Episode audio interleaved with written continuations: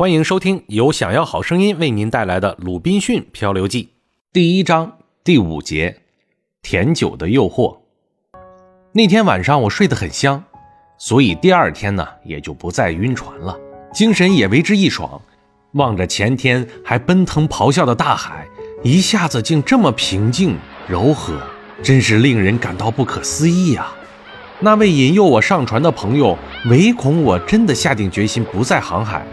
就过来看我，嘿，鲍勃，他拍拍我的肩膀说：“你现在觉得怎么样啊？”我说：“那天晚上吹起了一点微风，一定把你给吓坏了吧？”你说是一点微风，那可是一场可怕的风暴啊！风暴？你这傻瓜，你把那个叫风暴呀？那算得了什么？只要船稳固，海面宽阔，像这样的一点风，我们根本不放在眼里的。当然啊，你第一次出海，也难怪你呀，鲍勃，来吧，我们弄碗甜酒喝一喝，把那些事儿都通通忘掉吧。你看天气多好啊！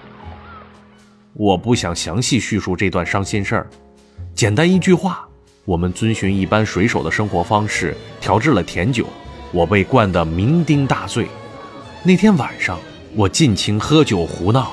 把对自己过去的行为的忏悔与反省，以及对未来下的决心，通通都丢到了九霄云外。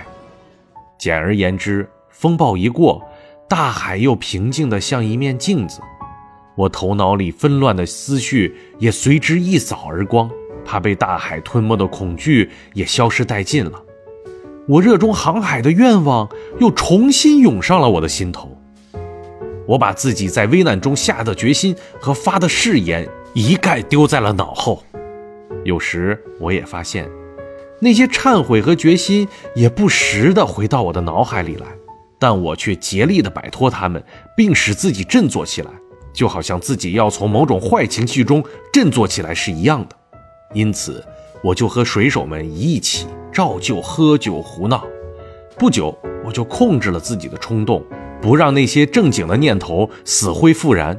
不到五六天，我就像那些摆脱良心谴责的年轻人那样，完全战胜了良心。为此，我必定会遭受新的灾难。上帝见我不思悔改，就决心毫不宽恕地惩罚我，并且这完全是我自作自受，无可推诿。既然我自己没有把平安度过这一次灾难看作是上帝对我的拯救。那下一次大祸临头就会变本加厉，那个时候，就连船上那些最凶险的、最胆大包天的水手，也都要害怕，都要求饶。